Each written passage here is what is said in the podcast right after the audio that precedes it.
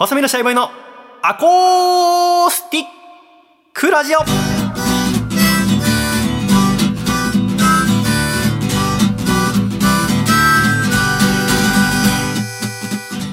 シャイ皆様ご無沙汰しております。細身のシャイボーイ佐藤孝義です。細身のシャイボーイのアコースティックラジオ。この番組はお酒のあてはポテトフライが好き。細身のシャイボーイと飲めないけどお酒のあてはイカの塩辛が好き。笠倉の2人でお届けする当てにしても楽しめるラジオです。よろしくお願いします。よろしくお願いします。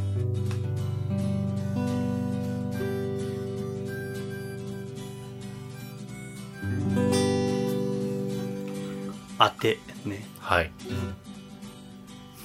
塩辛食べちゃうんですよ。はあそういえばその今アコラジ10周年事業の一環としてはい。浅草にバーを作ってるんだけれども、うんうん。当てどうしようかなと思って。はい。普通のバーに置いてないものもせっかくだから出したいなと思って、ん。ベビーカステラいいんじゃないかなって思ったんだ。はいはいはいはい。2ヶ月前ぐらいにラジオの収録終わってから笠倉くんと帰る時にベビーカステラの屋台があってはいそれで僕初めてベビーカステラ食べたらこんなに軽いんだとうんうん。お酒と合うかもと思っていくつかあーちょっと店で作れるか試作品作ってみようと思ってそのたこ焼き器で作れるっていうからはい。あーでたこ焼き器ガスボンベのやつ。はい。ガスボンベっていうんだっけ？なんていうんだっけ？あそうです。ガス式のね。ガス式のやつで、エンタコっていうたこ焼き器。はい、はがあったら君の家でも持ってるっていうのを聞いて、はい。がぜん使う気なくなったんだけども。い、いえいえもう最高のアイいやデア本当にあそこから君が持ってるっていうのを聞いてから2週間ぐらいずっと使わずに置いといたんだけど。なんかあ試しに作んなきゃと思いつつ。めちゃくちゃいいですよ。あれは。あでも笠倉も持ってんだよな。とはい。エンタコと持ってるってことはもう最先端ってことですか。でもそのままずっと使ってなかったんだけどらはい。そしたらあの彼女の野菜さんがそれ見てはい「これ何?」って言うから。はい。いやなんかちょっとそのんカクカクしかじかでベビーカステラ置こうかと思ってんだけどまあちょっともしかしたら匂いが結構甘いの漂っちゃったりするとバーに好ましくないかもしれないけど、はいはい。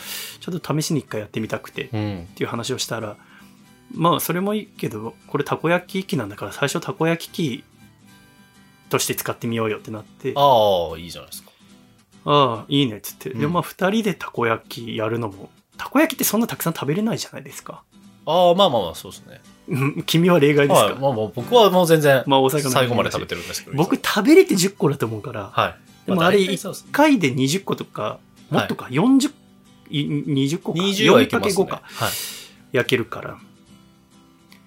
だからあー友達呼ぼうってなって、はい。相乗りで一緒だったゆうちゃん。とゆうちゃんの彼女を呼んで。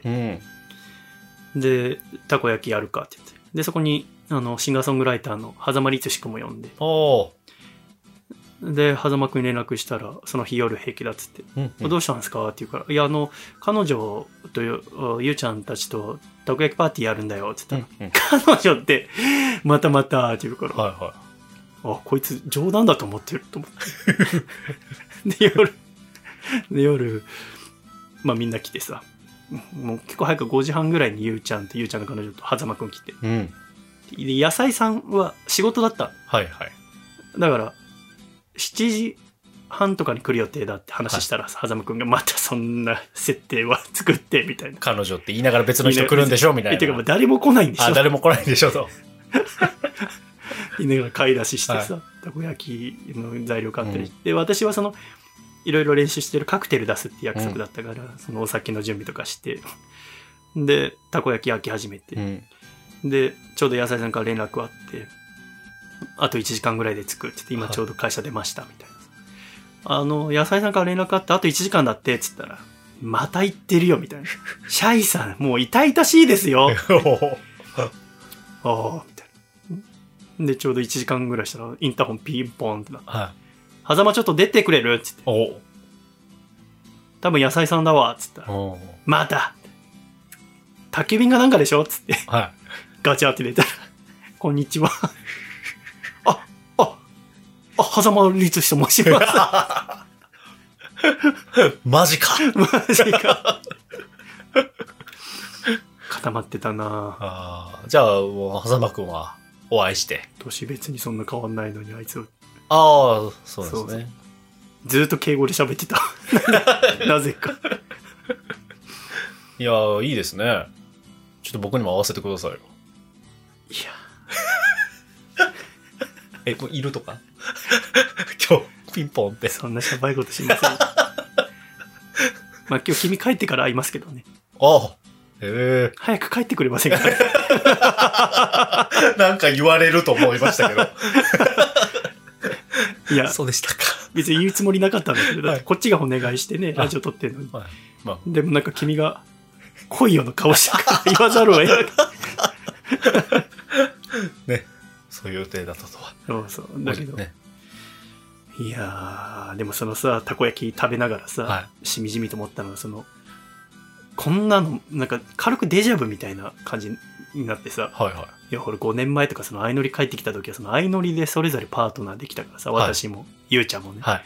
でもそっから5年が経ってさ、その間にね、ふたお互いふら二人とも振られてさ、はでゆうちゃん途中パートナー変わったりさ、はい私ずっと一人でうつむいてたりしてさ、はい。まあその間もずっと友達出てくれてさ、うんゆうちゃんうんでもまあ、会う時は大抵男二人でずっと会ってたからさ、それが5年経って、あこんな和気あいあいとした光景を再び見れると思ってなかったいよやー、いいですよ。いや、1800日ぶりぐらいか、と思いつつ。だってそうですよね。そうそうそう。懐かしいですもんね、だってね。懐そういう光景。だから僕、その時にね、だから呼ばれてクリスマスかなんかの時に、うん。なんか楽しかったなっていう記憶があったんで、ね多分そういうね、また。ね、クリスマス。い幸せや、呼ばないけど。いや、そういう感じの、また幸せなね、時間を過ごした。食事しながら笑ったのなんて、本当久しぶりだったよ。本当にだって。だって僕ら家族でハンバーグ作りに行きましたもんね。だって、シャイさんの、ね、あの、時。だからその、別れてからとかね。ああ、ねご飯食べましょう、一緒にって。でもやっぱ覚え、てますもん、なんか。僕その当時やっぱ、あんまり心の状態が良かった、良くなかったから覚えてないけど、うん。心配してね、うん娘ちゃんとか連れてきてくれて、相当私の対応が悪かったのか、そっから一回も来てくれなくて、今。多分相当僕がずーっと暗かったんだろうね。一緒に何かしらがだって悪かったわけじゃんいやいや。そんな優しい心でさ、そうだよ。なんか、あれだったよ。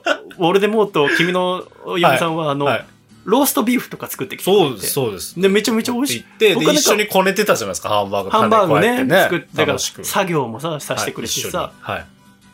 で、なんか帰りに一緒になんか和菓子屋さんで大福とか買ったりしたもん、朝帰りの時に。はでもそっから一回も来てくれてないってことは多分相当嫌な思い出になったんい。いだろうね。やいやいやいや そんなでも何回も行くあれでもね、ないかなっていう。いやでもあれからもう4年ぐらい経ってるけど。大げさじゃなくいやでも僕が一人で行ってるんでっていうカウントされてるかもしれないですね。だからね、何が？前に行ってるっていうね、だからもう、だから、俺でモートとよ娘からしたらもう嫌だ。だってこの間、その、申し訳ないね。おはみ会みたいなのやったことがあったじゃないですか。僕の近所の大きな公園うで。ん。その時の写真がたまたまパーって出てきた時に、ちょっとあの娘、あの、え？誰だっけ？って、あじゃああ。忘れかけてって、だからもうそれぐらい前だったんだなまあそうだ。でしょうね。まだちっちゃい幼稚園の頃なんで、あれ三あ、だから4年前とか。肩車とかして、それわかんないいっ。ぱいも写真撮って、それ出てて。きて、うわ、あったなと思って。なんか懐かしくなって。わかる。またね、なんかあの、本当に今もそうだけど、やっぱ恋人がいる時の表情が明るいんだよね。はい。いや、人違いますよってやっぱこんなに変わるんだと思って変。わりますよ。人怖いのはね、また要はあそこに戻る時だよね。あのダークサイドにこう、これもう考えないでくださ多分次はただいまって言うと思うんい。だよいやいやいや ラジオのオープニングで。一度入り込んだダークサイドただいま戻ってまいりました。知ってるぞ、この感じという。ちょっとその、でもさ、いいちいちその、詳細喋るの間からさ、はい。そのライトサイドとダークサイドにいる時で2種類オープニング曲作ろうか。ラジオのその、ああ、今日こっちか、みたいな。そのね、わざわざね、やるのはちょっと粋ちょっと粋じゃない。粋じゃないから。ね。さしてくれという。さしてく。まあ、さす さ。どころかもうオープニングで。あ、あ ああ、やめとこう、聞くの。こっちか。ーそっとタップしそっと。停止。日曜天国のポッドキャスト結構。いやー、そうですか。うん。いいですね。じゃあタコパを楽しんだと。タコパ楽しんだね。だから店できたら、はい。あの、お店始まる前に1ヶ月前ぐらいはずっと試しで開けてると思うから、その時はい家族連れてくればいいよ。ああまだおそうですね客さん入る前確かにね。ちょっとね、始まってからだとね、ちょっと、まあバーだからね。雰囲気がね、そうだね。あれなんで。ちょっとガキ邪魔だからさ。おー、ちょっと、やばい経営者いるぞ。いやいや、やばいバーテンいるぞ。言い方ひどいなって言ってくれないと。あの、ひどい経営者いるぞだと僕が普段そう言ってることになっちゃうから、ツッコミ間違えてんのよちょっと。いつも裏で言ってることダメですよ。ツッコミ間違えてんのよ。あーじゃあお邪魔ね、させていただきます。うん。いいバーにしないとね。楽しみですよ。でもやっぱね、トラブルすごい起きてて、はいはい、はい。まず、まずその建物自体、そのビル自体を今改装っていうか全部新しくしてんだけど、うんそのなんか防火設備、はいはい。なんかありますよね警報器なんか。わかんないけど、それが今品薄になってるらしくて、全国で。要は、そのコロナ収まってきた感じだから、今みん、いろんなところで新しい建物建てたりとかではい。その防火設備が足りないんだってうん。あと半導体不足もかかってるのかわかんないけど、はいはで、それ集めるのにすごい時間かかっちゃって、とか、あと私のその借りた場所がその浅草のかっぱ橋商店街っていうところの真ん中にあるんだけど、い。はまあでも、すごくいい場所でさ、うんうんうん本当にそこの場所自体に出会えたことにも感謝してるんだけど、い。うん。あのーなんていうのかな、本当それも古民家みたいな場所なの。はいはい。で、そのビルがあって、そのビルの横に離れみたいな木造建築があって、そこなんだけど、はい。そこも今なんか全部綺麗にしてて、うん。で、でも上のなんかその、ものすごく古い古民家上の天井、作ったら何百万ってかかっちゃうのはそのまま残してて。そのおかげですごく雰囲気のある感じになってんだけど、うんうんあのね、い大きさ的にはす別にそんな大きくなくて、はい。まあ入り口入るでしょ？うんうん入り口入ったらその縦方向に、えー5700センチ、えーじゃない、えー5メーター70センチ、はいはいは縦にね。で、横に5メートル。ぐらいの大きさのお店なのね。で、入って右側にカウンターがあって、はいバーの。で、左側は全部座敷、ワワニナのバーだから。だから、靴登って入るんだけど、で、ちょっとイメージしにくいかもしれないけど、入ってすぐ左がはい。ガラス張りみたいなゾーンがあるの。はい。2畳分。はいそこは、あの、もともとそこになんか展示とかしてたらしいんだようね。ん。株とかなんかをはいはいはで、そこにラジオブースを作ろうと思ってた。い。うんうん。和のバーで全部シンプルでうん。してんだけど、そのゾーンだうけん。ネオンをつけようかと思ってうんたんだよね。うんで、ラジオブースの設計も今してたんだけどう、ん。あのーそこが、一応なんか建築法とか消防法で、はい本当はあの、す半分外みたいになってんの。そこをなんか壁作ろうと思ってたんだけど、うん壁作れませんってなって、い。うん。その法律違反になっちゃいそうってなってさ、はいはいはい。でも半分外のままだと雨とか入ってきちゃう可能性があるかうんうんら、その2畳分のところに、うんその機材を置いたままにできないとか、うん。雨の日ラジオできないとか、はいはそのお客さんがラジオできる構造にしようと思ってたから、はで、どうしよっかなと思って、じゃあもうお客さん内側でやるかと思っ。入って左側全部座敷だから、で、座敷で立って5メーターあるから、まあ、はいすごい広いからさ、うんうんそこにちゃぶ台かなんか置いて、うん。うん。要は今の私たちの喋ってるぐらいの感じ。ええ。だから、座ってやるラジオなんてないじゃない。うんうち以外、地べた確に。でも我々はもう10年間座ってやってんだから。はい。本当この現場だけです、座って。そうでしょ、見たことないでしょ見たことないですね逆に要はこれを特色として、はい。まあ、ただ、使いたかった場所が使えなくなったからだけなんだけど、いうんうん。や、我々は最初からこうやってるんですっていうことにしようと思って、うんうん。だからその内側でラジオを今やろうと思って、うんちゃんとちゃぶ台注文っていうか、もしかしたら自分で作るかもしれないけどやって、うんうんで、そのガラスで囲われた場所の手前っていうか隣で、うんその要はこうやって座って喋ろうと思ってんだけど、うんつまり、バーのカウンターからとかから見たらそのガラス張りのところ、2畳分のところが背景になるわけ。なるほど、なるほど。で、背景になるってことはそこを、例えば今だと、若い子とかだと動画撮ったりとか多分すると思うんで、その、はい。自分がラジオ喋ってるところとか、まあまあ友達が喋るところ。そうでだったらその背景を綺麗にしたらすごくいいじゃないですすねか。うんうんうんで、背景にするなら、もう、その、内側でラジオ撮るなら、はい。そのガラス張りのところをネオンにする必要ないから、うんうんそっちも思いっきり和にした方がいいでしょ。うんうんうんうんじゃあ和にしようっつって。じゃあその、すここをどうしようかと思って、そのなんか、時々さ、料亭とか行くとさ、はい。ちょっとしたスペースにさうん、灯籠とかさ、はいはいはいはいはいはい。なんか、水がちょっと、あの、メダカがいる桶みたいなやつとかさ盆みたいなやつとかさ、はい。で、下苔生えててみたいな。はいはいはいはい。あのスペースなんか見たことあるじゃん。ありますね。はあれ、あれを作ろうと思って。い。へえ。でもあれの正式名称がわかんなくてさわかんないですね。なんか見たことあるでしょ？はい。その、あれですね。あれでしょ？ちょいとしたスペースに、はい。その、輪を思いっきりこうんう、ギュッとしてる。あれ、壺庭っていうのよ。へえ。その壺庭っていうのはもともと京都発祥らしいんだけど、うん。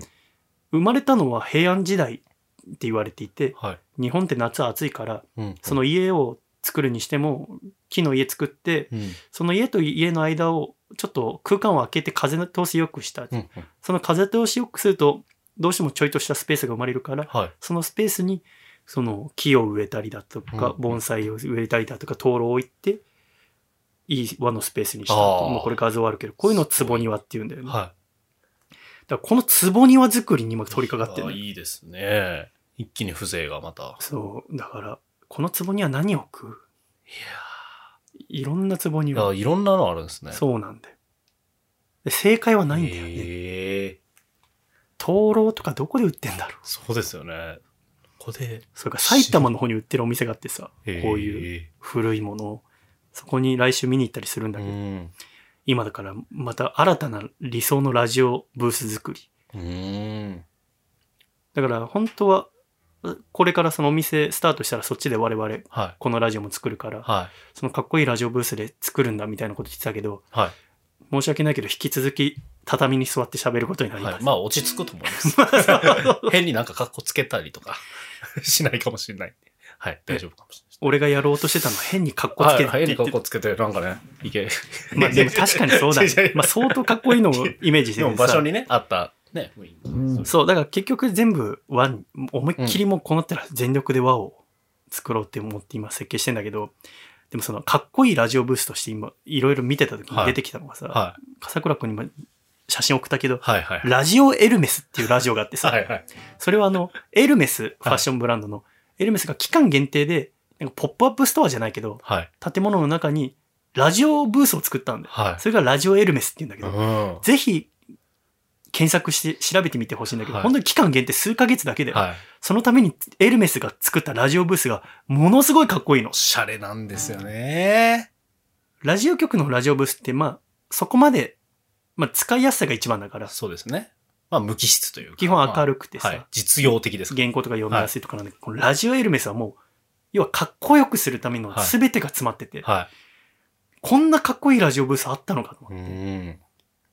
ん。逆にこれ見た時にはもうこれがあるなら別にもうん。うこれ以上どうすればいいのかって迷ってたのも本音なんだけど、うん。そこにちょっと法律関わってきてあそこをラジオブースにできないってなって、あじゃあ箱庭がいいかと思って、箱庭の方がまあお店にも似合ってるしと思って、のも本音なんだけど。立ち返ってね、このスタイルでという。そう。だからね楽しみだね。いいですね。ということです。ねまた何か進捗あったらお知らせさせていただきますお楽しみにというところですね、まだまだこれからいくつもトラブル出てくると思うんでうね、ん。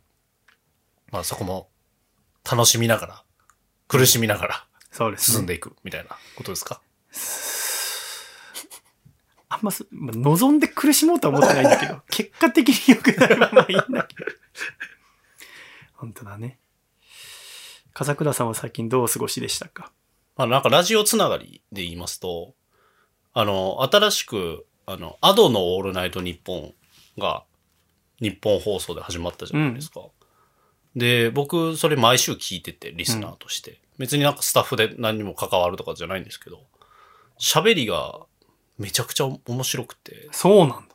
一人喋りのラジオで、二十歳で、ここまで面白いっって、すごいなっていう感心しちゃうぐらい、うまくてですね。うまい、うまいっていうか、別に綺麗に喋るとかじゃないんですよ。言葉もなんか悪くなったりする瞬間もあったりとか。えで、やっぱりアドさんってあの顔が見えないえというところで活動してるから、うんうんラジオと相性がめちゃくちゃ良くてですね。いいね。今どんな顔してこの、なんていうか、叫んでんだろうとか、想像しにくいもんね、そのそうなんですよエピソードがあっても。はい。それがめちゃくちゃ、今の時代にそれができてるっていうのが、ほぼ無理だよね。はい。VTuber ぐらいしか無理だもんね。そうなんですよ。なんかそこにすごく心打たれてですね。うん。なんか、その、まあ、聞こうと思ったきっかけがですね、僕の、その上の娘ちゃん、まあ、話もしましたけど、4月から小3なんですけど、翔さん。まあ、小学校1年生ぐらいの時からアドさんが大好きで、へえ。いわゆる、うっせぇわとかでも、うんブームをね、経て、うん。もう一役時の人になった時ぐらい。だから、うっせぇわ出したてぐらいの時に、割となんか早めに、うちの娘は知っていて、えで、ずっと好きっていうのは聞いてて、CD 買ったりとか。してたんですけど、初めてファンクラブ入ってみようと思って、ファンクラブがあるはい。まずファンクララブがあるっていうのを、まあ知り、で、それも1年前にできたばっかり、2022年に開設されて、うん。で、あの、そのファンクラブの中にもコンテンツっていうのがありまして、それはなんかゲーム実況、マリオカートをアドさんがして。で、あーだこうだ言って、なんかいつもやってるみたいでオンラインで世界の人と対戦して、マリオカート？そうなんですよ。マリオカートのあのスイッチのやつです。あで、うぎゃーとか抜かれて、わーとか言ったりとか、クソーとか、なんか普段のそのアドさんじゃ見れないような、なんか楽曲ではうっせぇわって言ってますけど、あ。普段のアドさんって、それが普段のアドさんなんでしょ？そう、そうなんですよ。だから、なんていうか、ユ YouTube では見れないアドさん。なんか、、YouTube もやってんの？YouTube もやってるんですけど、それは楽曲が上がっていくだけで、あそうだよねまあアーティストさんの YouTube って感じなんですよ。そうだよね。で唯一その会員の人が見れるプラットフォームがあって。え、こんなに面白い子なんだっていうのが分かって、で、一緒に娘と見て、え、意外だね、みたいな。うん。すごいギャップというか、まあ自分がやってるようなゲームやってたりとか、そのマリオカート同じやつソフト持ってるんで、なんかそういうの喜んでてう。ん。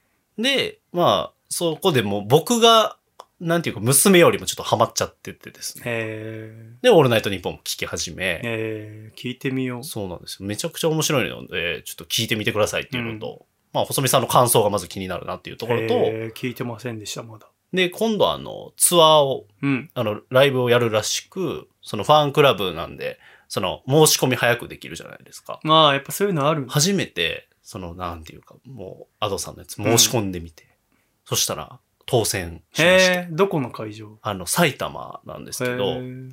あの、そこ、なんていうか、ホール、2500キャッパーぐらいのホールあ、そんな小さいところでやってくれんの？そうなんですよ意外と小さいところでやってくれるんだっね。て、まだちょっとチケットを発見はしてないんで、どこの席かわかんないです発けど。見とかあるの？あるんですよ。今時？そうなんです。なんか、デジタルチケットじゃなくて。あの、なんか、ローソンチケットかなんかの連動してるやつで、で、3枚予約してて、あ誰？の、下の娘ちゃんも下の娘ちゃんも行くの？あの、聞、聞き始めて、逆に妻行かない妻行かないんですよ。のなんで？なんかあんまり興味ないあよ。、そうなんだ。はへえ。まあ、妻は妻でなんか別のやつを応援してたりとかの、いや、まあもちろんそれはそうだけどさ。で、まあ、3枚別にだってどっちも行ったっていいじゃん。その、そうなんですよ。一人一アーティストってことはないはいでしょ。なんかそういうことが多くて。あ、そうなんだ。だから僕と、その長女と次女、3人で。コンサートちょっ。と初めてですね、その3人でこう、ね、アーティストのこううん見に行くっていうのは。いつあるの？えっ、と、6月の中旬ぐらいです。結構すぐだね。もうすぐですね。楽しみなんですよ。はい。贅沢だね、そんな。小学生でアーティストのライブ行くの。そうなんですよね。なんか僕、そういうのいっぱい連れて行ってあげたいなって思ってて、確かにね。好きっていうんだったら、じゃあ実際生ねで見に行こうという、はい。そんな、アドさんのお話でした。はい。アドさんのラジオは作家さんの声は入ってんの？えーと、笑い声だけで、笑い声だけなんだ。あの知ってる方はあれなんですけど、あの、福田さんという、うん。あの、放送作家の方が、まあ、過去で言うと、美和さんとか、そのソロシンガーの方も、まあね、お笑いとかでも有名ですけど、あの、作家で入ってる方なんで、コーナーとかもすごく面白くて。コーナーのそのメ、ネタメールがあるじゃないですか。その、広げ方とか、うん。めっちゃおもろいんですよ、そのなんか、そ、あそんなこともできるの？みたいな。二十歳で。二十歳と思えないですよ。すごい、なんか50代の、あの、ベテランおばちゃんアーティストが喋ってるのかなとか、なんかそれぐらいに聞こえる時あります。ラジオだともともと中島みゆきさんとかもね、ああ、はい。見た目というかその歌ってる時の姿からは想像できないおしゃべりみたいなね。そういうなんか感じますね。ギャップというか。そうなんだ。聞いてみよ面白いですよ。う。ね楽しみだな、あのちゃんのラジオもすごかったよ。ああ、あのちゃん頑張ったよね。すごいですよね。あのちゃんってもともとあのそのはい。DPG やってる時よく会っててさ、え、ゆるめるも時代ですだゆるめ、僕はあの師匠って呼んでてさ、へえ。でさよく喋ったりしてたからさ、で相乗りも見てくれてメッセージくれたりさ、うんうん。でも今テレビ、俺あんな、その、なんていうの、いわゆる地下アイドルやってる時、はい。我々が、の時も、でさえ心の状態大丈夫かなって思うことよくあったのに、へえ。そのお客さんの前でね、はい TV ショーを今あんだけすごい頑張ってるっていうのが、たくさん見ますよ。昨日もテレビつけたら出てましたし。そうでしょ。見ない日はないんじゃないかっていう。だって、あの時うん、大丈夫かなって心配した私が一個の番組見ただけでダメになっちゃったのに、あのちゃんが頑張ってるの見るとすごくなんか嬉しいんだよね。うん。こっからもうどんどん頑張っててほしいね。はすごくいい子だしね。あの師匠とヨーナピ先生っていう二はい人よく、すごく仲良くしてくれたんだい。よ。はでもあれから10年経ってんだもんい。ね。10年。そうですよね。だからもう大人の女性だよね。ヨーナちゃんも多分ね。だってこの間、そのロンドンハーツで付き合いたい芸人みたいなあるじゃないですか。その、それに出てましたもん。あの、出演者として。へえ、女性の意見みたいなので。はいあの、トロサーモンの久保田さんと付き合いたいですって言って、両思いでカップル成立してました。ああ、大人って 思いましたよ。なんかそういう。そうだよね。だから、大人な会った時多分企画もしてる10代とかだったから、はすごいねす。楽しみだね面。白いですね。ね。本当に。終わりますか。しっとり どう？ラジオ下手な人。自分終わりますか。下手くそ 二十歳の初めてやる子がかっこよくやってんのに。え、終わってもいいですか？あのちゃんじゃね、アドさんのラジオは終わる時の挨拶とかあんの？いや、はえ、さよならっつって意。外と普通に、はい。最近少ないよね。決まりのお別れの挨拶とかさ。そうですね。今はそういうのかっこ悪いのかな？あんまりないですね、確かに。ね言われてみる少ないんだよ、今新しく始まる。はこれもやっぱ古い文化なのかな。はい。下手くそ初めて今週もさ、今週も最後までお聞きくださり誠にありがとうございました。また来週笑顔でお会いしましょう。では、いくぞ !1、2、3、シャイさよなら